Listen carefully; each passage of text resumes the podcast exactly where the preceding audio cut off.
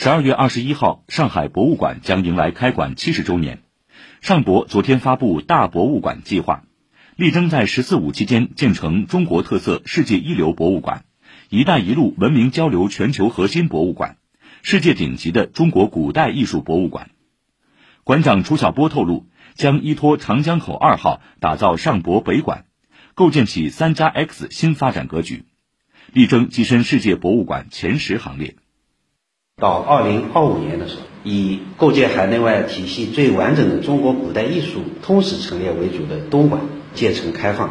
以特展、主题展为主的人民广场馆老馆整体更新改造升级。那么，以长江口二号古船为核心的北馆启动建设，形成一体三馆全程联动、特色清晰、相辅合璧的发展格局。在海外开设分馆也是我们的一个梦想。我们希望真正成为我们国家海外的第一个分馆啊，进一步扩大中华文明传播的影响力。